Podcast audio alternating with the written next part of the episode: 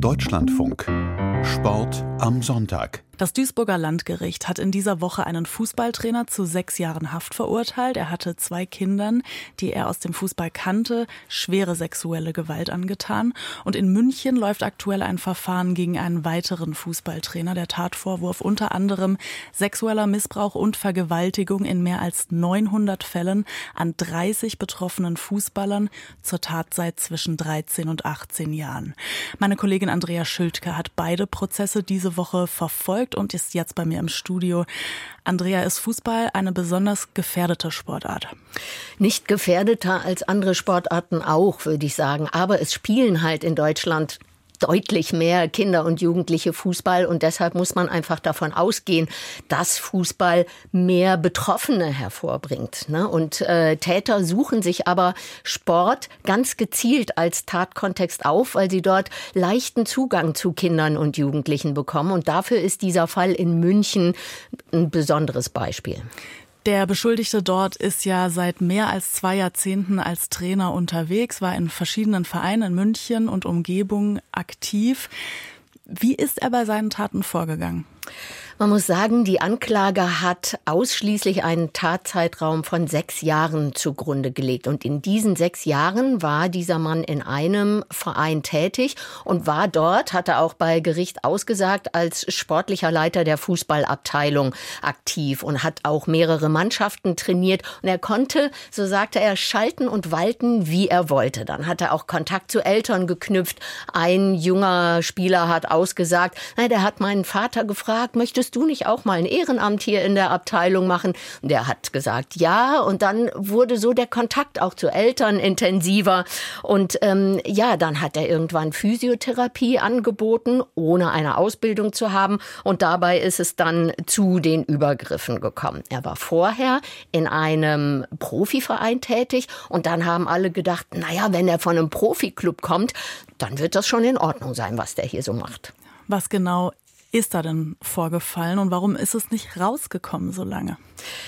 Ja, er hat ein hartes, aber effektives Training offensichtlich gemacht. So haben alle Betroffenen in ihren Videovernehmungen übereinstimmend gesagt, die da im Gerichtssaal eingespielt wurden. Und dann hat man halt intensiv trainiert, an den Wochenenden Spiele gehabt und dann hat es schon mal gezwickt und dann hat der Trainer sich angeboten, komm doch mal zum Medizincheck-up oder zur Physiotherapie. Dort musste man dann in einen Raum, den er verschlossen hat, ähm, dann anfangs noch bekleidet. Hinterher hat er gesagt, zieh dich mal nackt aus. Und dann hat er am Penis manipuliert und es ist auch mit Eindringen in den Körper verbunden gewesen.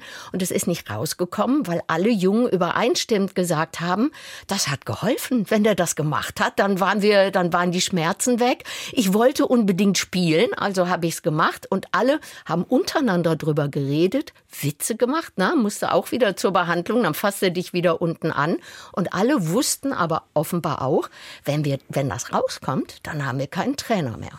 Wie ist es denn am Ende rausgekommen? Ja, es war wohl ein Spieler, der bei einer anderen Physiotherapeutin in Behandlung war oder eine andere Physiotherapeutin hat dann festgestellt, Mensch, da zieht sich ein Junge nackt aus, wenn er zu mir in die Behandlung kommt und hat dann festgestellt, oh, da läuft irgendwas ganz schief. Dann ist es so langsam äh, publik geworden und es hat aber dann trotzdem noch, dann wurde der Trainer entlassen oder man hat sich in gegenseitigem Einvernehmen getrennt, wie das ja dann immer so schön heißt.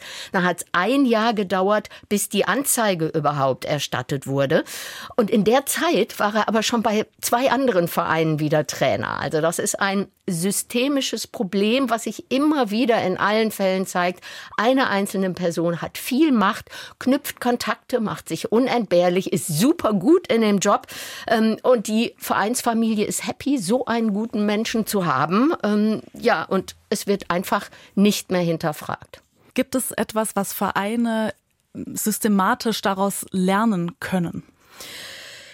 Ja, sie müssen wachsam sein. Sie müssen auch auf dem Schirm haben, es sind nicht nur gutmeinende Menschen im Sport unterwegs, sondern auch der Sport ist ein Betätigungsfeld von Tätern. Die suchen sich sogar den Sport ganz gezielt aus.